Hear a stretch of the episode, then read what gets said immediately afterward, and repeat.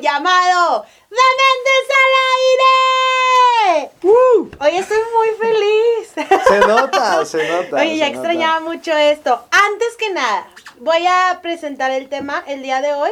Vamos a hablar de la normalización del VIH. Pero antes de entrar en tema y de aprender más acerca de esto, quiero presentar a mis muy queridos amigos. ¡Pomares! ¿Cómo estás, Valeria? Muy bien. Mucho sin verte. Ya sé, ¿qué tal tus vacaciones? Súper bien, la verdad, me la pasé increíble, enamorado. ¡Ay, qué luna- bonito! De luna de miel. ¡Qué... No, hombre, qué cool. Sigo en luna de miel todavía. Qué padre, qué Sí, padrísimo. ¡Neri! Hola, ¿Cómo mucho gusto, estás? Igual, mucho gusto de verlos. Yo no estoy en luna de miel, trabajando arduamente. Ay, Es que hay unos que somos negros sí, y nos damos el sí, privilegio. yo sé, yo sé, asalariados y todo. Muy bien. Y tenemos un invitado, Pacheco. Hello, oye, tanta energía que tienen aquí, qué bárbaros, tanta, tanta emoción, tanto grito para presentar el podcast. Muchas gracias por invitarme. Este, aquí estamos, Platícame- aquí estamos un este poquito más de ti. Pacheco. Dime. Pues mira, eh, yo de profesión soy nutriólogo, pero pues ahorita no vamos a hablar de eso. Eh, actualmente soy coordinador operativo de Fundación México Vivo, eh, la cual Fundación México Vivo nos enfocamos en la parte de que los y las adolescentes puedan vivir su sexualidad con salud y con poder de decisión. Entonces, pues esto abarca eh, la parte de educación integral en sexualidad y por eso estoy aquí el día de hoy, Qué para hablar un poquito más de este tema. Yo no sabía que existía una, o sea, no sabía que existía esa fundación. Existen muchas, la Ajá. verdad es que existen muchas. La historia de cómo llegué yo ahí ah, básicamente abarcaría todo el tiempo del podcast, pero este Hay que Fundación México Vivo es, es un- Eh, hace una tranquila, hombre, labor tranquila. y aquí en Monterrey hay algunas otras asociaciones civiles también que apoyan muchísimo con este tema de educación sexual. Algunas son eh, cerradas únicamente para HCH, este, hombres que tienen sexo con hombres, Ah, o ok. enfocado a mujeres. Este, Fundación México Vivo no, no se enfoca en un grupo cerrado, sino más bien es para la población en general, mujeres, Wow. hombres, adolescentes, adultos mayores, adultos, maestros, este, docentes, papás, etcétera. Todo, wow, qué Así padrísimo. Bueno, yo quisiera saber más de eso, después platicamos, Claro, qué padre. claro, claro. Pero les traigo una pregunta. Quiero saber ustedes qué opinan acerca de esto. Me detectaron VIH. ¿Mi vida termina? Pomares. Eh, Ay, qué silencio, silencio. Sí, sí, es que tenemos que hacerlo un poquito emocionante, ¿no? Eh, pues, ay, güey. Algo fuerte la pregunta. Eh, sí, para mí, como soy ignorante en este, en este tema, pues sí creo que sería algo muy difícil, ¿no? O sea, sí sentiría a lo mejor si yo tuviera como que esa duda, ¿no? Si terminaría mi vida social, de relación en pareja, o hasta de hijos, ¿no? O sea, no, no sabría qué responder específicamente, pero sí está... No, está padre conocer Sí, lo que sí. piensas. Neri, ¿qué opinas? Yo creo que no, definitivamente creo que tu vida se detiene cuando dejas de respirar, no antes, bajo ninguna situación. Qué fuerte, qué serio. Pero, No, Lick, pero, Lick, hay, hay, situaci- hay situaciones que a lo mejor no, no deja- uno deja respirar, pero sí se ahoga. se- Fíjate que Sí. yo pienso que después de lo emocional, porque yo creo que te enteras de esto y es un shock muy fuerte para ti, lo que sientes, lo que te pasa por la cabeza, y ya después empiezas a pensar qué va a suceder, cómo la gente, cómo me va a ver, eh, cómo me voy a seguir desarrollando, o sea, no desarrollando, sino que socializando, o ha de ser algo muy fuerte, pero lo padre es que existe ahorita eh, mucha ayuda y gente que ya, o sea, es que por desgracia es algo que no, que no se Es habla. un tabú todavía. Sí, que, que todavía no se habla lo necesario. Entonces existe el miedo de qué voy a hacer. Pero ahí es donde entran personas que, que te Sí, que ayudan, te ¿no? Te apoyan acerca, acerca de esto, sí, te orientan. Es, Fíjate, por ejemplo, fíjate ay, que más discúlpame. allá, perdón que te interrumpa, No, no, no. fíjate que más allá de, de- me llamó la atención ahorita el cómo, cómo reaccionaste ante la pregunta y justo por eso eh, está muy padre el tema de normalización del VIH, que creo que es algo prioritario, o sea, actualmente la normalización del VIH, así como la normalización en su momento de la diabetes, de la hipertensión, de cualquier trastorno metabólico que se tenga, a veces como que nos paniqueamos al escucharlo. ¿Por qué? Por la falta de información. Pero la realidad es que ahorita el tener VIH, antes se tenía la idea de que sí, sabes que vas a durar cinco años, ¿no? Y pues elige lo que vas a hacer en esos cinco años, porque son cruciales y probablemente te vayas a morir. Pero la realidad de las cosas es que no es así. O sea, ahorita eh, es prioritario, primero que nada, hacerte una prueba para poder identificar si eres VIH positivo y saber identificar también la diferencia entre VIH y SIDA, porque son cosas completamente diferentes. ¡Wow! Ah, y eso es algo de lo que ahorita me fijaba, sí, que Sí. decía yo, bueno, eh, eh, lo que estaba ahí checando e informándome un poco, que sí, veía que VIH una cosa, SIDA otra cosa. Y me llamaba la Ajá. atención en... Yo ¿por no sabía eso. Ahora, la pregunta primero, ¿cómo se hace esta prueba? ¿Va de sangre? Este, o cómo, cómo se realiza? Bueno, primero que nada, digo, yo sé que ya tienen varios capítulos hablando de sexualidad, este, pero primero que nada es importante identificar factores de riesgo, porque no tiene caso que vayas y te hagas una prueba sin antes haber estado en una situación Muy de Muy riesgo. cierto, muy cierto. Entonces, eh, muchas veces es como, primero hay que ver, ¿ya tienes una vida sexual activa? Sí, ok, bueno, ahora, ¿qué es una eh, situación de riesgo que aplique para una prueba de VIH? ¿no? En este caso, por ejemplo, pues lo más común es una relación sexual sin protección. Por eso en el tema de educación sexual nos enfocamos mucho en la protección siempre eh, que se va a tener una relación sexual. Como cual, sexo, sexo oral, sexo anal o sexo vaginal. Este, cualquiera de las tres, si no usas algún método de protección, pues estamos expuestos a adquirir una infección de transmisión sexual y ahí entra el VIH, el VPH, la sífilis, todo esto. Eh, en el caso del VIH, es un virus, es el virus de la inmunodeficiencia humana, y este virus pues se transmite por, por medio de un contacto directo, ya sea fluido, fluido, ¿no? O sea que por eso es que debemos de, tener una relación sexual protegida con un método de barrera, condón masculino o femenino.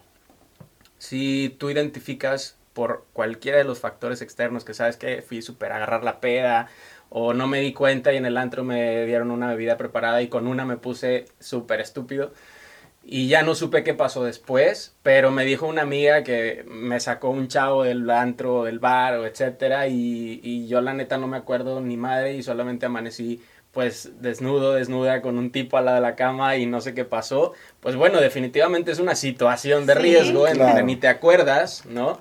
Y eso pues ya implica ahora sí saber qué tipo de prueba te puedes hacer. Ahorita existen muchísimas pruebas, este, rápidas, que no, hay, hay muchos lugares, las asociaciones civiles o el mismo Capacits no te van a cobrar nada por hacerte la prueba, es completamente gratuita y es muy efectiva. Realmente las pruebas, este, hay pruebas de segunda, tercera, cuarta, quinta generación y pues las pruebas de laboratorio, ¿no? Este, pero las pruebas rápidas no tienen costo. Tengo una duda. ¿Cuánto tiempo, por ejemplo, yo en la peda me perdí, no supe qué onda, amanecí encuerada? Ahora, voy una semana después y ya estoy yo, o sea, ya, ya podrá salir que Detectado. estoy, eh, sí, que ya se detecta cuánto tiempo tiene que pasar. Depende de la generación de la prueba. Ahorita ya hay, hay pruebas que puedes hacerte la prueba hasta 20 días, 15 días y ya puede, puede salir este, El por virus. ahí el, el, el El virus. antígeno, el virus. Ajá, ya puede salir positiva la prueba. Ok, supongamos, sale positiva, tengo 20 días, ¿se puede hacer algo para, o sea, para eliminar? Bueno, aquí lo ideal, ya entendí tu pregunta. Aquí lo ideal también es, bueno, ver, eh, no esperarnos tanto tiempo, una, después de, de que se tuvo una relación de riesgo. ¿Por qué? Porque existen eh, métodos para evitar que el virus se transmita de una persona a otra. ¿Qué es esto? Puede ser un tratamiento profiláctico post-exposición, que es un PEP. eh, que es, por ejemplo, estás en una situación de riesgo en donde tuviste una relación sexual sin protección. Dentro de un periodo de 72 horas, lo ideal es que tú eh, vayas para aplicar a un PEP o Por un si sí, por profiláctico si no. post-exposición. ¿Sabes qué? tuve una relación de riesgo, pasas por una, una serie de, de preguntas que te realizan para ver si aplicas. Si aplicas, te dan el, el PEP. ¡Wow! Sin embargo, Ajá. este, la realidad de las cosas es que no en todos los, los estados en México pues tenemos acceso a eso, ¿no? O sea, por ejemplo, aquí en, en Nuevo León solo se da PEP a las personas pues que tuvieron algún, eh, pues digamos, una violación o, o que estuvieron como eh, en, en situaciones externas a. Pero si de repente llegas tú y dices, ay, ¿sabes qué? Pues este, fui a una peda y pues tuve relaciones, tuve relaciones, o no, no me Sí, acuerdo claro. si se puso condón o no. Ay, pues mamacita, pues que, que cómo te ayudo, ¿no? O sea, pero en el Estado de México, por ejemplo, en Guadalajara, sí tienen acceso a PEP. Yo Oye, tengo qué una duda. coraje. Yo, yo tengo, yo- no, yo tengo una duda. No, eso ya es tu responsabilidad. No, Coraje. pero qué coraje, o sea, ¿por qué Mm. si en otros estados se puede? Por, o sea, debería de ser en realidad para todos. O sea, Claro, es que- todos debemos de tener acceso a esto. Sí, pero también tiene que ser eh, con Sí. responsabilidad. No vas a andar Ay, dándola Víctor, todo lo cuando da. agarras la peda te pierdes. ¿Qué tal que me dan una copa y trae droga, güey? Pues trata de no ir a esos lugares. Ahí va. Que te den tu cervecita Sí. cerrada, Sí, entonces, sí, pues claro. lo- hueva, güey, No, cállate ya. hueva ir en drogada. No, la verdad es que pasa, y es una realidad. Sí, O no, sea, yo lo sé. Pasa. No, Estoy, estoy bromeando. Yo tengo una duda. Esta, por ejemplo, no sabes si tienes, si te detectaron porque la pruebas, por ejemplo, 20 días. ¿Tú consumes este PEP, se llama? PEP, ajá. ¿Tiene algún efecto secundario si no tienes, o sea, nomás es protección, pero te daña algo más? Por supuesto, todos los medicamentos tienen un efecto Sí, secundario. o sea, haz de cuenta que yo me lo puedo tomar, a lo mejor no lo tengo, pero yo por cuidarme, ¿me puedo dañar más por tomarme eso o no? No, los ¿No? efectos secundarios, digamos que son efectos secundarios, o sea, son Ajá. transitorios, no se van a quedar para toda tu vida. ¿Ok? Eh, no deja de ser un medicamento, pero los efectos secundarios sí son fuertes, o sea, sí puede ser una super mega diarrea explosiva, temperatura, Ok, mareo, este, te- estás como, pier- pierdes el sueño, o sea, normalmente también te dan como periodos de, de- de ansiedad muy fuertes, al menos en, en- en el PEP, ¿no? Pero claro que hay efectos secundarios y todos tenemos, desarrollamos diferentes. O sea, Ah, no, no, no es como, te duele la cabeza a huevito. No, no, no. O sea, todos... Y es 100% efectivo que haga eh, su jale, por ejemplo, que ya no te lo tomas como de prevención, si, mientras sabes si, no, eh, si lo adquiriste o no. Y si en, en el porcentaje de que lo erradique para con- pasárselo a otra persona, sí es, no sé, un 90, un 80% que Sí, claro, el porcentaje de prevención es muy alto. Está entre un 90 y 95% de- Órale, de, súper eficacia. padre. Este, entonces, pues sí es súper recomendable. Una, que conozcan que existe. Sí. Y la otra, que si están ante una situación de riesgo, pues no se esperen más de Más de- 72 horas para buscar información, principalmente. Eh, que para eso pues estamos asociaciones civiles que podemos orientarlos ya un poquito más específico. Ajá. Al final les decimos cuáles para que puedan, si tienen alguna duda, acercarse con nosotros y con toda confianza y sin compromiso, ahí estamos para apoyarlos. Súper bien. Oye, o- o bueno, ya entrando al, al tema de que cómo lo contraemos, bueno, ahora que lo tenemos, Exacto. vamos a suponer, ahora que ya sabemos que tenemos, eh, Paso siguiente. ¿qué, qué, qué sigue? Por ejemplo, yo, en lo personal, como lo comenté, una pregunta fuerte, si yo supiera, sí a mí se me cerraría mucho el mundo, ¿no? O sea, ¿por qué? Porque a lo que conozco, yo no sabía que había una diferencia entre VIH y SIDA. Yo los, los pensé que eran lo Eran mismo, igual. ¿no? Entonces, yo a lo que conozco sobre el SIDA o VIH, no sé cuál de las dos, es que lo que hace es que este, esta, este virus mata el sistema que replica las defensas. Entonces, por una gripa, por alguna diabetes, es por donde te, te complica y, y mueres, ¿no? Entonces, la forma de replicar ya las defensas, pues ya no existe esa célula, entonces no se puede volver a, a construir esa célula, ¿no? O sea, ya pierdes, te, te enfermas de la gripa y como que ya no tiene memoria y vuelves a enfermarte de la gripa y vuelves a enfermarte de la gripa y vuelves... Eso es lo que pasa, ¿no? Bueno, la realidad es que déjame decirte que el cuerpo humano es la máquina más impresionante Impresionante. que te puedas imaginar. Y el cuerpo siempre va a buscar la manera de protegerse. Entonces, eh, una vez adquirido el virus, el virus lo que va a hacer es su chamba. Él va a tratar de replicarse. ¿no? Y va a tratar de ir con todas las células, principalmente CD4, que son estas células que juegan el papel de defensa, De defensa. específicamente. Y el virus lo que va a hacer es que va a llegar con esas celulitas y va a empezar a comérselas, ¿no? ¿Qué es lo que nosotros estamos buscando? Que si tú identificas que ya tuviste una relación de riesgo, pues no te esperes tanto tiempo porque ya identificas que la tuviste. ¿Cuál es una, cuál, cuál es una este, manera de identificarlo? Pues ya se lo dije, tuve una relación sexual sin protección. Protección. Eso ya es una, una relación de riesgo. Em, ¿Por qué? Porque evidentemente el hecho de ser VIH positivo no, no obliga a la otra persona a decir que es VIH positivo. La sexualidad es, es sexualidad responsable, es autocuidado. Entonces, si tú como persona o si yo elijo tener relaciones sexuales con alguien, hay que como esta, eh, em, empezar a crear esa comunicación efectiva si es tu pareja y si es casual, pues no vas a ir al antro y no vas a estar en el cachondeo y le vas a decir, oye, ¿y te hiciste pruebas ayer o la Claro, semana pasada? claro. Pues no, güey, o sea, estás en el cachondeo y vas a lo que vas, ¿no? Sí, claro. Pero ahí ya entra la responsabilidad de cada quien de decir, güey, pues es casual, no conozco a la persona, pues simplemente me pongo un condón y ya bajo el riesgo, ¿no? Entonces, volviendo a la parte esta de la replicación del virus, ¿qué es lo que pasa? El virus empieza a- a comerse estas células, pero llega un punto en el que tanto la carga viral, que es el virus o la cantidad de virus que tenemos en sangre, es muy arriba de, lo que el cuerpo puede tolerar y los CD4 empiezan a disminuir. ¿sí? Entonces, ¿qué es lo que sucede aquí? Si nosotros llegamos a tener una, eh, una carga viral entre 700, 1100, déjame te el dato correcto para no errarle. Este, lo que buscamos aquí, por ejemplo, es, es- los CD4 en teoría deberían de estar entre 700 y 1100 eh, células para que se considere no Fuerte. de, no de, de- de No de- alto no riesgo, riesgo. pues. Ajá.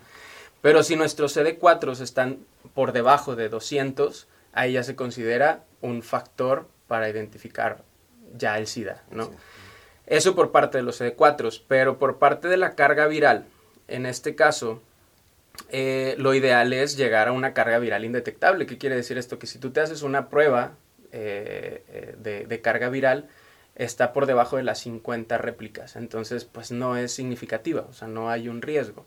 Pero si las células, eh, perdón, si la carga viral está por arriba de 10.000, por ejemplo, en, en réplicas, ahí ya se consideraría un alto riesgo. Entonces, si nosotros juntamos, por, por ejemplo, arriba de 10.000 eh, células de carga eh, y abajo de 200 células de CD4, ya se considera SIDA, porque ya es una complicación Ah, al virus. O sea, ya, ya nuestro Ya no es cuerpo ya está batallando. Ahí ya no es VIH, Ya ahí es ya SIDA. es SIDA. Oh. Pero es una complicación A. Ok, y otra pregunta que tengo una duda. Síntomas, o sea, cuenta que no te haces la prueba. No te haces la prueba, te vale, dices X, no pasa nada, se te olvida. Soy inmune. So- ajá, o, sea, o, o se te olvida, o no tienes no la cultura. Tú no sentiste Ajá, que hubo riesgo. no y no, no tienes "X". la cultura de checarte, X, lo que sea, ¿no? Te empieza, ¿cómo, sin, ¿cómo empiezas a detectarlo sin hacerte la prueba? ¿Qué síntomas te da? Nada. No hay. No hay. No hay síntomas. Eso está, eso está cabrón. No hay síntomas. Eso está, está difícil, ¿no? Eh, Y cuando, por ejemplo, entonces ahí donde se, como no hay síntomas, ¿cuándo es cuando la persona ya se complica y, y cuando te das cuenta, oye, sabes que es que lo tenías desde hace 10 años, pero no te checaste y, y ahorita pues ya te estás muriendo, ¿no? Pues a- ahora sí que digamos que para que eso suceda es porque su sistema inmune ya está muy deteriorado Ok. y normalmente se dan cuenta pues en una hospitalización por alguna otra enfermedad, como tú bien lo dijiste, oye, pues sabes que llegó y pues tiene tuberculosis, ¿no? O tiene este llegó por una diarrea crónica y no sabemos qué tiene, pero pues ya tiene una semana y no se le puede controlar, etcétera, etcétera, ¿no? Pero ya son como complicaciones O sea, en una, por ejemplo, una biometría general que te hacen de sangre, sale. O tiene que ser específicamente. No, pedido? tiene que ser específicamente, porque la biometría lo que te va a decir, tu cuerpo está pasando por un proceso infeccioso, Ok. pero no te dice cuál. O sea, Ah. tus, tus linfocitos van a salir alterados, tus monocitos, etcétera, etcétera. Pero no te va a decir qué está pasando. Por eso hay pruebas específicas para VIH. Ok, ok. Así que es el ELISA en laboratorio o las pruebas rápidas este, por generación. Pero no, no hay síntomas realmente. Este, pueden pasar años y, y tú te- jamás te, te diste cuenta. De hecho, es una de las cosas más comunes. La realidad de las cosas es que eh, no nos hacemos la prueba por una, por miedo o estigma, porque cuesta enfrentarlo, ¿no? O sea, el simple Claro. hecho de decir, madres, ya pasó, eh, ya, ya en mi trabajo, porque normalmente en los trabajos forzosamente una vez al año te hacen estudios de laboratorio. Entonces es como, madres, güey, ya, ya va a llegar ese año y, y empieza como ese estrés de Sí. chingada en el trabajo, pues me van a me van a hacer todas las pruebas y qué pasa si sale positiva, me van a empezar a estigmatizar y me van a este me van a correr en caso de que salga algo positivo, etcétera, etcétera. Es como ese miedo a la prueba, ¿no? Pero pues la realidad es que mi invitación y el objetivo principal, mi mensaje es háganse la prueba, no tengan miedo. Claro. O sea, es, es, es mejor que se hagan la prueba y que se, se, se Detecte. detecte a tiempo para poder llegar a un estado de indetectabilidad en caso de que salga positiva la prueba, a que lo dejes pasar años y por una complicación ya en el hospitalaria, eh, pues se deteriore tu salud. ¿no? Y esta parte de indetectabilidad lo que hace es que no elimina el SIDA, más bien ya no lo puedes propagar. O bueno, te el cura. VIH. Eh, digo, el VIH, el VIH, sí, sí, perdóname. sí. sí, el VIH. ¿Te cura o es simplemente lo vas a vivir con él, pero vas a vivir? Se controla. Se No controla. Mira, para acabar rápido, un estado de indetectabilidad es igual a intransmisible. O sea, si una persona llega a ser indetectable, ya no puede transmitir el virus. Que eso es lo ideal. O sea, existen parejas o, o existen terminología, por ejemplo, una pareja cero discordante. ¿no? no sé si han escuchado el término. Una pareja cero discordante es una pareja que es VIH positiva y la otra persona no. O sea, eh, eso es cero discordante, una pareja cero discordante. ¿Qué es lo que eh, buscamos? Pues que la gente pierda esa estigmatización, ¿no? O sea, no, no hay por qué tenerle miedo a una persona que llega y te tiene la confianza para empezar de decirte, oye, güey, pues, no, pues qué pedo la chingada. Oye, ¿sabes qué? Me gustaste, güey, pero soy VIH positivo.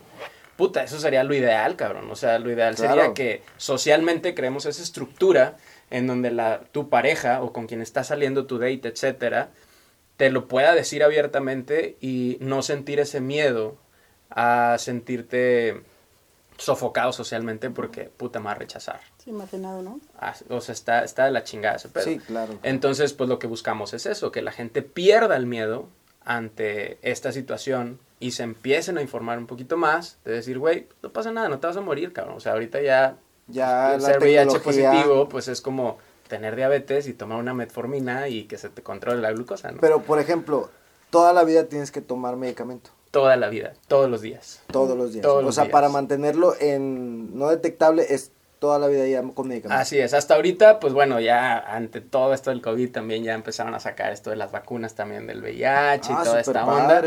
Eh, pero pues son fases de investigación. Ahorita lo que se tiene pues son, son esquemas diferentes de medicamento, que son tabletas. Hay algunas que son combinadas en una sola tableta o tienes que tomar algunas tabletas. Este, pero eh, sí, tu, tu esquema es, te- te- hay que tomar su medicamento todos los días. Duda. Una persona que ya está no detectable, supongamos que tiene relaciones sin cuidarse, o sea, ya no, puede tener relaciones sin usar protección. Sí, claro. Totalmente. No sería lo ¿qué ideal. tal que eh, a él le pasan una infección? O sea, o sea, me explico, aparte de que él está como en- no detectable, que... eh, Que no adquiera sé, otra, infección, sexual. Ajá, ¿le va a pegar fuerte o no porque está controlada la enfermedad? Bueno, lo que sí es que es un poco más vulnerable, pero no quiere decir que le vaya a pegar más fuerte. Eh, ¿Qué es lo que pasa al ser indetectable? Que el virus de la inmunodeficiencia humana, el VIH, no se va a transmitir, pero no aplica para las demás infecciones. o Ajá, sea, es sí, lo que- puede, ajá. sí puede adquirir una sífilis, Claro. una gonorrea, un chancro, etcétera, un VPH, este, porque solamente es indetectable al VIH. Y supongo que al momento de que ya sea indetectable, él ya tiene el C4 o las defensas altas otra vez. Entonces, no sería como que muy trágico. Ya no sería tan o mortal. sea, si le pega una gripe Ah, o algo así, ya, no le va a pegar tan normal, fuerte ajá, porque es- está exacto. O sea, ahí, controlado. ahí, pues ya se, ya se aborda eh, pues la infección, La infección momentánea. es, o sea, no es como es. que, ah, es más, incluso una persona no es como necesario que llegue y diga, soy VIH cuando se va a hospitalizar o así, porque no es una obligación. Sino más bien, oye, pues me siento mal, tengo, tiene síntomas de gripa, pues se trata la gripa. o- Sí, claro, porque el hospital como quiera debe esterilizar todo, o sea, no tienes Es que correcto. tú decirle para que cuiden el hospital, ya su función es cuidar al que iba a llegar. independientemente de lo que tenga. Así ¿no? es. Igual en los trabajos. O sea, no es como una obligación la que la persona diga. Hola, ¿no? O sea, me llamo no. Valeria, tengo sí, tengo VIH. tengo VIH, ajá. O sea, Ajá. no, no es, no es obligatorio. Oye, y las personas, por ejemplo, digo, esa va a ser muchas dudas, Lick, está muy callada, quiere Pero preguntar ¿cómo se hace, no? Estoy ¿Cómo se procesando. dice? ¿Cómo, ah, cómo señora? Tengo una duda, a ver. ¿Quiere- quiere? No, o sea, por ejemplo, eh, el caso de una persona, una mujer, eh, que se controló el VIH, que es no, no detectable, tiene hijos, ¿pasa el SIDA a sus hijos genéricamente o no? Si, VIH. si es El VIH, indetectable, el VIH. no. No. O sea, si ya es una persona indetectable, no. Lo que sí es que en el caso de la alimentación, eh, la leche materna sí juega un papel Sí, ¿no? importante en la transmisión de- de- Del virus. Entonces, no se recomienda que la madre de lactancia materna, sino más bien ahí ya se le hace un esquema Sí, de porque alimentación. la, por la, la, la amamantada o la lactancia es para pasar defensas, ¿no? Entonces ahí en, en la parte del VIH pasaría todo lo del esquema, No, ¿no? pero Pues también se no- supone no que ella ya no está baja de defensas porque está como no detectable. Sus defensas las tiene bien. Ahí viene otra cosa, ¿no? Sí, más bien es porque, bueno, pues independientemente de que el bebé se alimenta del, pues de la mamá, ¿no? Pues, digo, evidentemente viene creciendo dentro del, Sí, sí, del- sí. del cuerpo.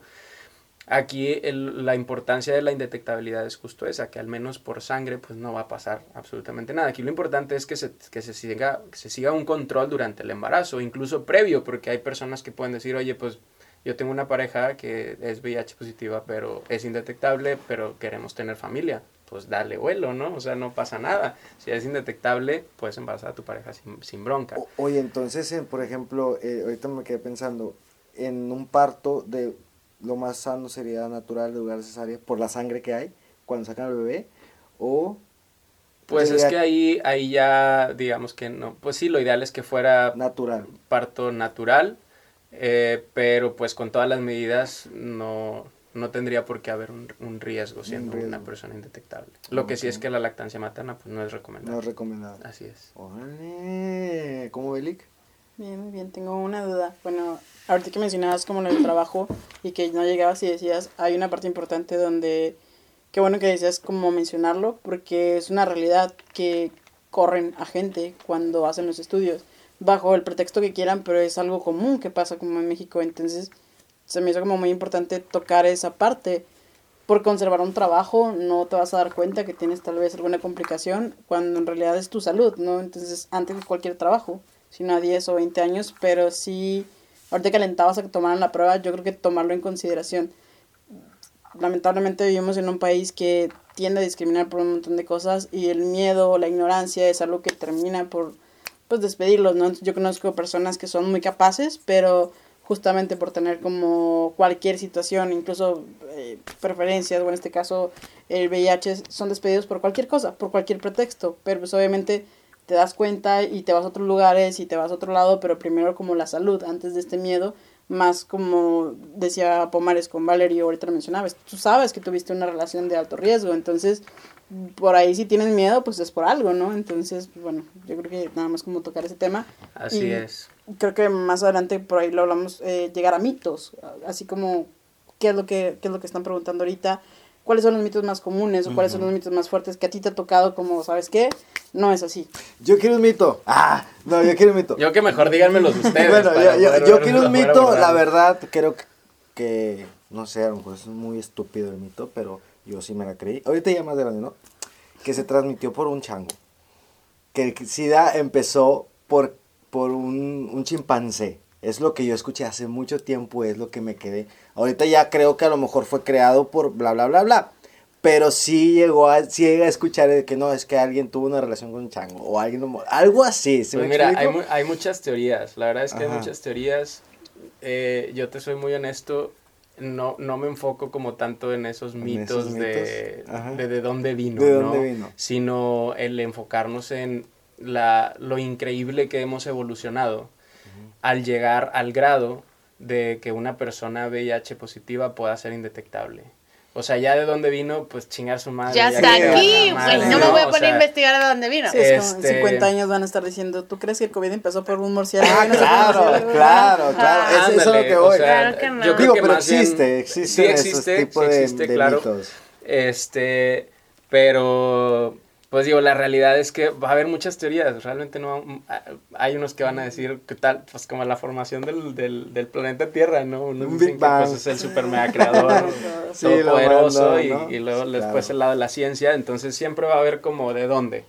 Este, pero sí es muy común, ese mito sí lo he Sí, escuchado sí, yo lo he escuchado de que dije, oye, pues. Ya grande dices, no, obviamente no, porque es tan.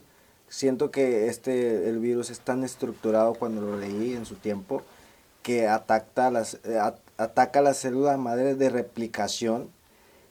O sea, que, una, que un chimpancé lo tenga, o No, sea, eh, es- se me hace que está eso fue muy, creado. muy, muy manipulado para que sea así. Yo allá en estos momentos pienso eso, Pero ¿no? todo el tiempo los virus están mutando, Claro. entonces obviamente es como algo que puede pasar, o simplemente hay virus que son de hace miles de años y quedaron congelados al momento que fue como la gran helada. Sí, sí, sí. Lo que estaba pasando ahorita con todo lo de, me viene un ambientalista, pero con todo la- lo que está sucediendo, efecto invernadero, sobre calentamiento global, está también quitando cosas, están encontrando mamuts y obviamente esos virus que quedaron congelados pues van a tener como una Sí, reactivación. claro, Así claro. es. Bueno, otra Sí, cosa sí. también importante, regresando a como a esta parte de que juega otro papel importante en la influencia de la replicación de- del virus, el estilo de vida.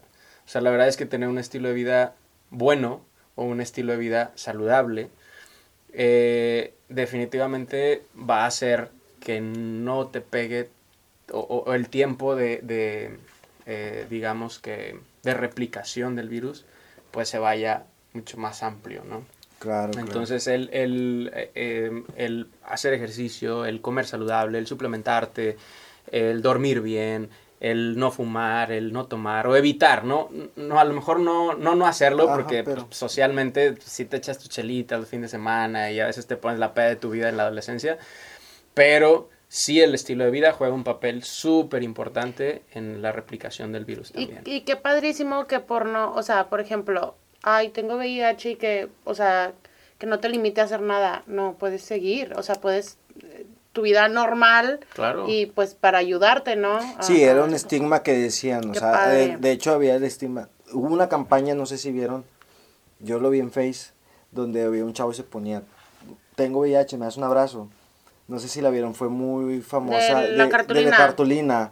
Y, y de repente la gente la abrazaba. Y, y yo me acuerdo cuando la vi, yo decía, pues qué tiene de malo abrazar a una persona con VIH.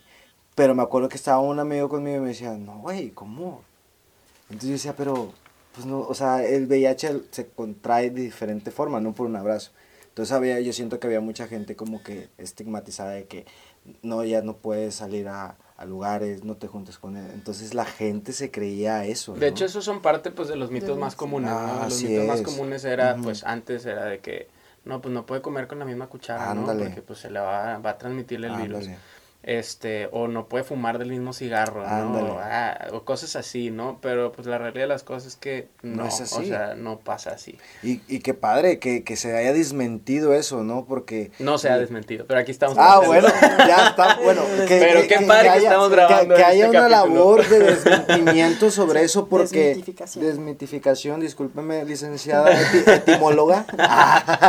Entonces, eh, sí, súper padre, a mí sí me, me, me, me agrada ese tipo de campañas. Hay de Que muchas, estamos pero... a que no acertando las cosas, ¿verdad? ¿A que no acertando? A que no es cierto. No lo escuché. No, no lo entendí, Lick, de Se me lenguó la traba, Lick. ¿Cómo dice que dijo? Este, no, la verdad es que eh, hay que normalizarlo. O sea, eso, eso es lo más, lo más importante y el mensaje principal. Uno, normalizarlo. Pero la otra, pues, háganse la prueba. O sea, no se esperen. Si saben que tuvieron una relación de riesgo, no se esperen. Háganse una prueba, no tengan miedo, no va a pasar absolutamente nada.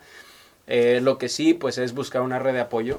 Claro, totalmente tener una red de apoyo te va, te va a, a llevar más fácil este proceso el tener una persona de confianza para decirle, "Oye, ¿sabes qué? Pasé por esta situación y que la persona a lo mejor tal vez no te va a poder orientar, tal vez no te va a poder decir, haz esto, pero para eso estamos las asociaciones civiles, para poderte guiar y orientar, para que hagas lo correcto en el, en el correcto momento. Y aparte que es una asociación civil que obviamente, eh, con toda la honestidad y respetando, a lo mejor hay personas que lo quieren en un anonimato y obviamente estas instituciones les dan ese anonimato, ¿no? O sea, tú puedes venir, no te vamos a exhibir de nada, porque hay gente que a lo Claro. mejor le da pena, ¿no? O tiene esa parte de que no, por eso no van. Bueno, y Entonces, aparte hay plataformas digitales también Ándale. que si tienen dudas, pues con toda confianza, hablemos de Ándale. sexo y amor, es una de ellas, eh, que es eh, como la, la versión mexicana de Love Matters, que la maneja Fundación México Vivo también, Ok, eh, en donde son portales que, pues cualquier pregunta que tú tengas, pues, nosotros de- debemos o por, por norma Claro. las contestamos en un periodo no mayor a 72 horas. Entonces, pues a- a- acude a nosotros, ¿no? O sea, Sí, súper hay, muchas plataformas que ya podemos o tenemos acceso a una red de profesionales que te podemos orientar. Una pregunta, ¿instruyen tanto a la persona que tiene el virus como a sus familias también? Sí, a las familias también, pero más a la pues. persona que, que se hace la prueba, porque a final de cuentas eh, todo es un proceso. Entonces, primero la persona pues tiene que aprender a, a, a verlo de una manera que no es terminal, ¿no? O sea, Claro. eh, aceptar el proceso. Eh, digo, tú sabes que es, un, es, es al- de lo más complicado, así como para muchos adultos se niegan a decir yo, yo no quiero tener diabetes porque mi mamá se murió de diabetes o porque Claro. mi papá se murió de diabetes y ahorita su mayor miedo es ser diabéticos, pero igual no cuidan su estilo de vida. Entonces, pues, güey, si ya sabes que tienes un- una situación de riesgo, pues entonces solamente hazte un chequeo médico para poder Ok, y ver una que todo está pregunta. en orden. Una pregunta ahorita que para que no sea mortal que tocamos este tema, las personas que no se hacen eh, un estudio y lo pasan desapercibido y no toman nada, ¿cuándo sí ya es mortal? O sea, ¿cuánto tiempo?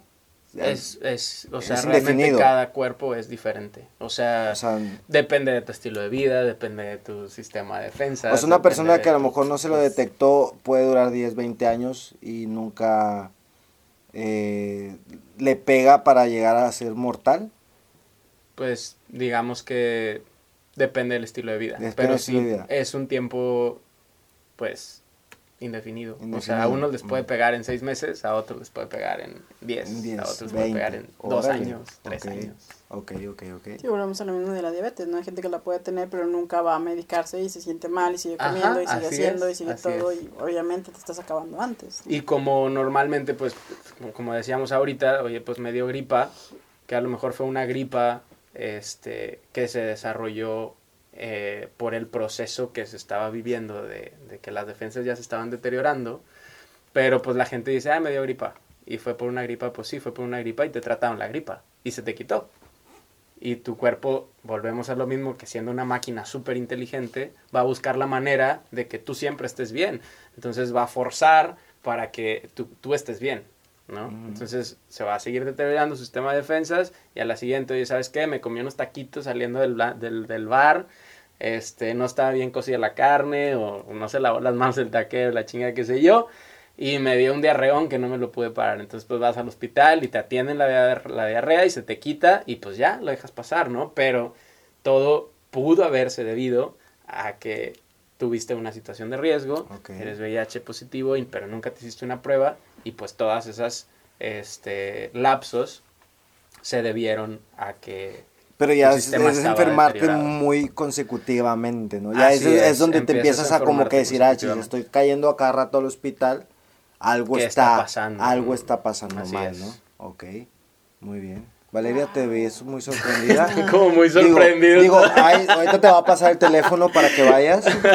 Claro que no, es que en, reali- en realidad son tantas dudas que van surgiendo que... échalas, échalas, porque... Que, o sea, lo que dice, yo la verdad sí estaba con la boca abierta. o sea, está así de, ah, no manches, qué interesante. Y aquí la pregunta que a lo mejor yo les tengo a ustedes Ok. sería más bien, digo, no sé, yo no los conozco, no sé si están casados, si tienen pareja o no, pero a lo mejor hacer, un- hacer una dinámica de reflexión, ¿no? En, en el que, no sé, güey, pues de repente vas a una fiesta o a una peda o qué sé yo, y conoces a una persona y te late cabrón, ¿no? Y dices, no manches, esta persona es súper, es súper trabajadora, este, emprendedora, le va súper bien, se cuida, hace ejercicio, come bien, la chingada. Y te envuelve, ¿no? O sea, empiezan a salir, eh, van al cafecito, tienen un, buen vínculo afectivo. y esa persona elige un día, no sé, ya pasaron seis meses, ¿no? Y tú estás que te la pelas por decirle el sí, ¿no? Pero había algo que tú decías, ¿qué pedo? ¿Por qué no me llega? ¿O por qué no me dice? ¿O por qué esto? ¿Por qué el otro? Y llega un día en el que te dice, oye, ¿sabes qué? Me gustas un chingo, pero soy VIH positivo. ¿Cuál sería, pues, su reacción? O sea, ¿cómo ustedes abordarían eso hablando hipotéticamente de que ya habían salido seis meses, de que es una persona súper admirable, de que te súper encanta, pero un día decidió decir de que era VIH positivo. Honestamente, si a mí me llegara a pasar, obviamente la impresión o el shock es inevitable, ¿no? Inevitable te quedas como que... Pero eh, creo que no me alteraría tanto, sería... Yo en lo personal decía, pues vamos a hacerme una prueba. Eh, No, pero- y, y- y decir, pues, cu- ¿qué, qué te estás haciendo para, para reducir? O cómo estás tú en sí, ¿no? Porque... ¿No detectable? Ajá, exactamente, o sea, Pero ¿cómo, cómo antes estás? de esta plática, ¿hubiera sido la misma reacción o es porque ahorita ya tenemos la información? Por la información en, est- en estos momentos sería así. Porque le pregunto, es que si llegara ahora, bueno, si hubiera llegado antes de tener esta plática, Hace una hora. Hace una hace hora. una hora o media hora, obviamente sería como que, A la madre. eh, sí, o sea, una impresión de, de, obviamente, preocupación, mucha Y preocupación. Pomares, te metiste con un simio, ¿verdad? Ah, ándale, cuenta. No, no, mucha preocupación por el aspecto de que, eh, pues sí, o sea, la pregunta que hizo, ¿no? La, la primerita, ¿no? De seguiré viviendo eh, o no seguiré, o sea, ¿qué va a pasar de mí? Sí, yo creo que reaccionaría, pues como, como con miedo, miedo y, y, no, no sé si, a lo mejor no le dejaría hablar, yo creo que sí lo tendría cerca o tendría cerca la persona. Porque tendría que saber a ver cómo él se está... Si lleva seis meses con eso, bueno, pues dame tips, ¿no? Pues ya estamos en el club, se puede decir, ¿no? Ya estamos ahí. Entonces, pues qué onda, ¿no? ¿Tú, Neri? No, pero no le dejaría de hablar, o sea, ya había pensado en mi trabajo. Yo creo que antes y después de lo que nos acaba de platicar el licenciado, Usted huiría. yo, no, no, yo creo que sería más como información que hacemos, ¿no? Yo creo que, digo, siempre lo he pensado y creo que es la misma experiencia de vida, si una persona llega con cualquier eh, problemática, incluso, no sé, un cáncer o lo que sea, un diabetes y todo, creo que lo dije al principio, tú puedes hacer por mejorar una calidad de vida, tú puedes hacer un montón de cosas y entender y informarte. Yo creo que el, el peor síntoma que la humanidad tiene es la ignorancia y la ignorancia te hace tener miedo. Eh, bueno, muchos problemas. No, pues obviamente reaccion- y somos Sí, ignorantes, sí, sí, sí. claro. Y reaccionar No de una manera que Dios. Yo creo que reconoces el valor que tiene la persona para, para decirlo, sabiendo cómo está. Pero esta te lo dijo después actual. de seis meses. Si hubiera sido valor, me lo hubiera no. hecho en un mes. No, no, no. O sea, obviamente imagínate que existe un vínculo y que se van dando las cosas. Mientras más te apegas a alguien, mientras el vínculo va siendo más fuerte, más temor te da de perder a esa persona. Tus miedos y tus inseguridades salen a flote. Entonces, sí, pero bueno, yo hubiera esperado, bueno, yo me planteé la idea como que tuve relaciones con esa persona sin cuidarme porque ya estaba... Pero todavía no tenías. No, todavía no? no? tenías. Él justo dijo. No, no, no- él, yo no él- él- especifiqué él no nada. especificó. Pero es que tú dijiste, dije, ¿por qué salieron no avanzaba meses. más? Salieron seis Sí, pero meses. a, ¿Por qué a no darte- llegan a la a- a- relación? Sí, a yo fue llegar- lo que le entendí, de que por qué no a- por ejemplo, yo lo que entendí es como que, porque no llegan a formalizar, pero lo que tuviste, todo lo demás lo tuviste.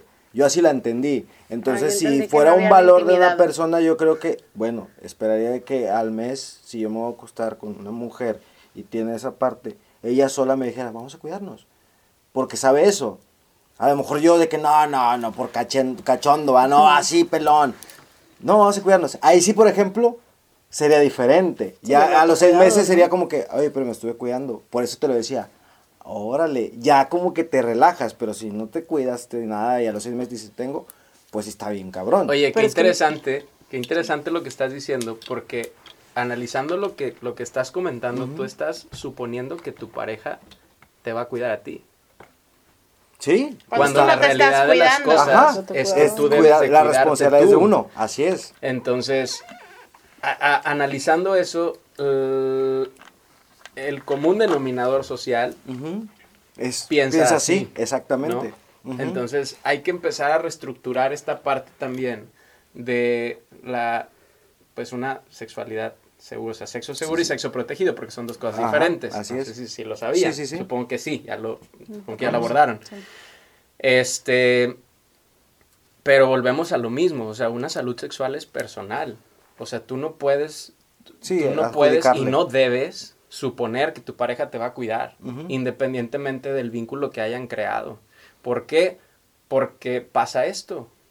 ¿Sí? O sea, a lo mejor la persona sabe y está consciente que está indetectable y que no hay pedo por ese no hay lado. pedo. Ujú. Sí, no, Pero ¿qué va a pasar? Que tú vas a entrar en un pedo psicológico. Ándale. Porque si no tienes esta información, ahorita tú tienes esta información, Ajá. pero ¿qué pasa con los que no la tienen? Ándale. Sí, van a tener una ¿No? tendencia a la traición. Claro, entonces es como, pero no mames, ¿por qué no me dijiste, Ajá, cabrón? O sea, ajá. Y no es responsabilidad que te diga. así es. No, yo lo comentaba así porque obviamente conociendo mi persona, conociendo la forma de que, eh, pues ya bueno, ya casado, pues ya no te cuidas, que está mal, obviamente, deberías de cuidarte como quiera, pero es como que en una cachondez de que el hombre, bueno, yo, también hay mujeres que son muy sexuales, yo muy sexual, así como venga, ¿no? Entonces ahí es, me estaba plasmando yo mismo en de que, pues yo no me cuido. Que está mal, debería, o sea... X, aquí nadie Ajá. se le va a juzgar. No, no, no, a lo que me refiero. Sí, sí. Sí, a lo, a, lo que, a lo que me refiero es que en esa situación no me cuidaría yo y ahí sería como el... Aunque La también, madre. aunque te cuidaras, pues es un 90, 99%, está el 1%, ese 1% también te puede trastornar, al fin de cuentas. La, la mente es muy, muy fuerte, ¿no? Pero sí está, está... Sí, pero es, es como, digo, no sé si lo ponemos a, voy a otra vez mencionarlo con la diabetes, pero al final del día por diabetes puedes perder ojo, puedes perder piernas, puedes Sí, perder sí, sí. tal, y, y vaya, con un VIH controlado y una vida activa eh, puedes hacer como muchas cosas, entonces creo que la diabetes llega también a ser muy agresiva y, y, bueno, depende de la carga biliar y de varias cosas, ¿no? Pero cómo le damos el sentido a una enfermedad y a otra la, la, La- la hacemos completamente, Sí, sí, sí, sí, sí, sí. y al final del día es como, ahorita que decían de que no, nada más pueden tener el, el PEP, de que ciertas personas que hayan tenido riesgos, es como, ok, es nada más diabetes los que sean como por generación, es como que no fue un accidente, no te cayeron 20 conchas encima y te comiste 40 cocas y un montón de cosas, sino que tú decidiste tomar una alimentación como tomaste un riesgo. Porque es una obligación atender a todos los diabéticos y no nada más a aquellos que tienen enfermedad por alguna complicación, alguna situación especial. Yo siento que porque, yo creo que la que está muy como, muy cuidado de, de no darle el PEP, ese, el PEP, el. PEP, a todos, yo creo que porque ha de ser muy cara la, la prueba por la tecnología que maneja, creo yo. No, pues Y- realmente el PEP es un esquema de medicamentos, es una combinación de medicamentos que te dan. Pero yo Lo creo que, sí, pues es que es, es cerrado y es complejo por la parte sí Ajá, económica, o sí, sea, creo no, que no sí. sé, eh, la accesibilidad a... No nos, vayamos día- tan, no nos vayamos tan lejos, o sea, la accesibilidad al medicamento antirretroviral para una persona que actualmente es portadora de VIH. O sea, hay muchos estados que tienen acces- accesibilidad cool, pero también hay otros estados que no tienen que no acceso tienen a medicamento. Ajá. Entonces, Y la diabetes creo que es más general y Sí, hay sí. más. Pero es, de- bueno, vaya, hay cosas como normalizadas. Y creo que es como la intención ahorita del tema que se está hablando, porque no sé si se acuerdan, hace unos tal vez 30 años, hablar de cáncer era como. ¡ah! Y la gran, gran, gran tragedia, cuando realmente ahorita estamos expuestos a muchos cancerígenos y es como más común escuchar que un amigo, que un familiar, que algo, y es como esta parte normalizada, pero sigues exponiéndote a cancerígenos. ¿sí? O sea, es, es más sobre el autocuidado y normalizar las enfermedades, ¿no? Es como, digo, creo que en el cáncer era como más tragedia, pero aquí lo que decía Checheno, no es responsabilidad de decir, es sí es responsabilidad como tu autocuidado y ese Sí, tipo claro. de situaciones, ¿no? No, no los mitos como si vienen del simio, es que se cortó, es que si lo besas, es que si comen del mismo plato, es que si un montón de cosas, ¿no? Es que se cortó una persona que tiene VIH y todo el mundo retírese y tenemos un 3312, o sea, es como... Ah. sí, sí, claro. Y sabes, sabes que, que, que también quisiera mencionar que cualquier situación de salud que se llegue a tener en el cual implique un estilo de vida, yo creo que la clave es ser consciente. Consciente. O sea, ser una persona completamente consciente eh, y educada. ¿no? Porque la educación, a final de cuentas, creo que la tenemos. No creo que actualmente sea la mejor, Pero igual ya nosotros también como asociaciones civiles estamos poniendo nuestro granito para mejorar y profundizar en, en, eh, educación integral en sexualidad. Eh, pero sí que los chavos eh, empiecen a, a disfrutar la sexualidad, o sea, saber que está con madre, que es parte del proceso de, de desarrollo y de crecimiento y de experimentación y todo, pero que sean responsables al momento de, o sea, no pasa nada, güey, si quieres tener relaciones sin protección, pero conoce tus Hay consecuencias riesgos. y busca la manera de tener una comunicación efectiva con tu pareja, con tu pareja. Para poder que la disfrutes. Porque luego después viene también como esta onda de, los factores psicológicos de puta, ¿no? Como en el caso de las chavas, bueno, yo doy muchos talleres de educación sexual en, prepas y en, en secundarias. Y muchas de las cosas que me comentan es que las chavitas tuvieron su primera relación sexual y sin protección porque el novio les dijo que pues ya, habían, ya tenían seis mesecitos saliendo y no era justo que, que no tuvieran relaciones, ¿no?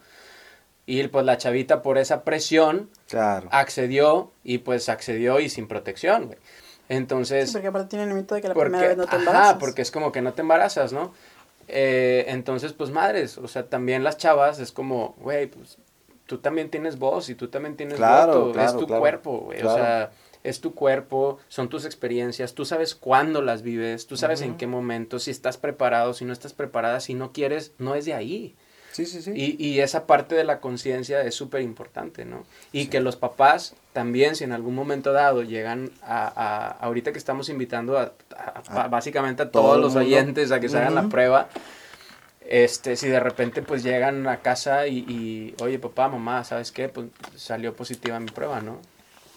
O sea, ¿cuál va a ser este proceso también en donde implica una educación, Una educación. al núcleo familiar para decir, güey, pues no hay pedo? Y, y, y como, tú, como se llama el tema, normalizarlo, porque está, porque existe y porque pasa. Y porque no pasa nada. Exactamente, exactamente. Porque porque está, pasa porque existe y porque no pasa porque nada. no pasa nada. O sea, al final de cuentas es una enfermedad como cualquier otra, que tiene tratamiento y que puedes vivir con ella. O sea, no hay por qué espantarse tanto, ¿no? Así es. ¿A dónde podemos dirigirlos si alguien tiene dudas, si alguien tiene como inquietudes, si alguien está en, en dudas si acaba de tener una relación de riesgo alto o si ah, se está encontrando apenas ¿no? con que tiene VIH?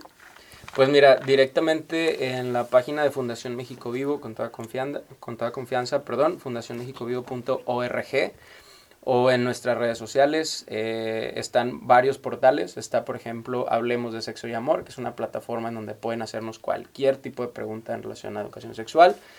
Este, está también eh, la plataforma de Generación Viva, que Generación Viva es eh, el apartado de educación integral en sexualidad de Fundación México Vivo. Ahí es como ponemos muchos flyers, mucha información de, de estos temas.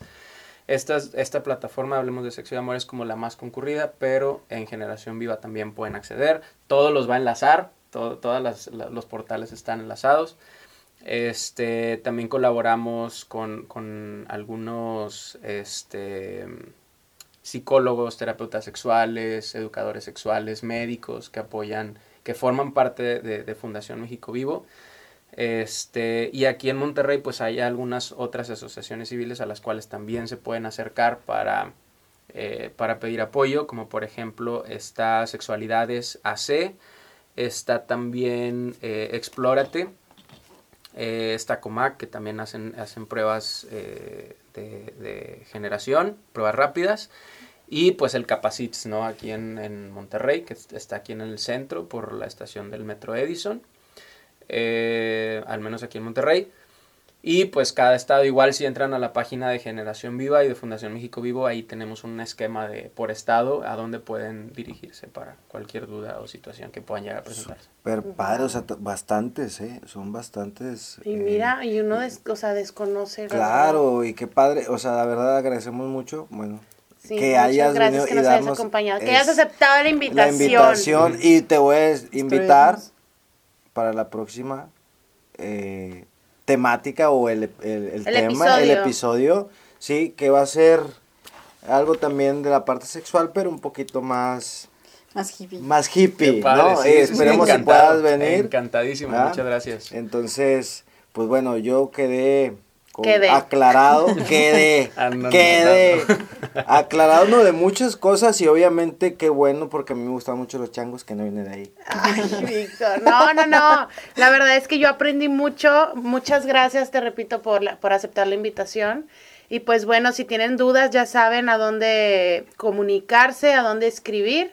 Y pues bueno, Neri, ¿qué, ¿con qué nos quedamos, Neri? Yo creo que por ahí dejar los datos y nos los puedes pasar para que Sí, tengan claro, como Pacheco. a, sí, a dónde poderse dirigir o tal vez a lo mejor un número tuyo o donde puedan escribir un correo que, que tengan, sí, como dudas específicas. Yo creo que parte de lo que buscamos aquí es quitar la ignorancia que es igual a miedo, entonces igual que estos dos te agradezco bastante, estos dos, O sea, fíjate cómo nos habla ahora, estos ¿eh? dos compañeros, Ah, amigos, va, yo- barrio, yo con no. todo el amor. Sí, y mira, no, no, no. estos tipos de aquí. No, haber venido y tener como esta paciencia de explicar y, y poco a poco como ir desmitificando Sí, como las cosas es. que, bueno, ¿no? Es una, es una realidad social, ¿no? Entonces, pues bueno, muchas gracias por acompañarnos. Igual y también, este, yo sé que ustedes tienen una gran este, variedad de, de temas, pero si quisieran enfocarse mucho los, los oyentes de- de- del podcast en el tema de educación sexual, está un podcast buenísimo que solamente habla de educación sexual, este, que es Excándala, y la verdad es que los, los quienes lo moderan son unos tipazazazos, ellos han sido mis mentores desde que yo empecé a educarme en este tema. Eh, también los invito para que lo sigan y se empapen y se eduquen en este tema súper importante que es la educación sexual integral y que vayan perdiendo los miedos para que podamos poco a poco aprender a disfrutar la sexualidad Ah, como Qué debe. rico, ¿no? Sí, a huevo. O sea, qué rico disfrutarla con toda la conciencia, ¿no? Sí, Sí. claro, sin miedos Sí. y sin prejuicios y sin eh, pensar que algún momento nos van a estigmatizar por algo. ¿no? Así es. Qué padre, qué bonito. Pues sí. de aquí para allá nos vemos la siguiente semana, el siguiente miércoles, ya saben, vamos a estar poniendo episodios nuevos. Pomares, muchas gracias. Neri, muchas gracias. Pacheco, muchísimas gracias. Valery Carrasco, chicos, para ustedes, ya que nunca me presentan. muchas gracias por estar con nosotros y nos vemos la siguiente semana. Bye, chao. Adiós. Nos vemos.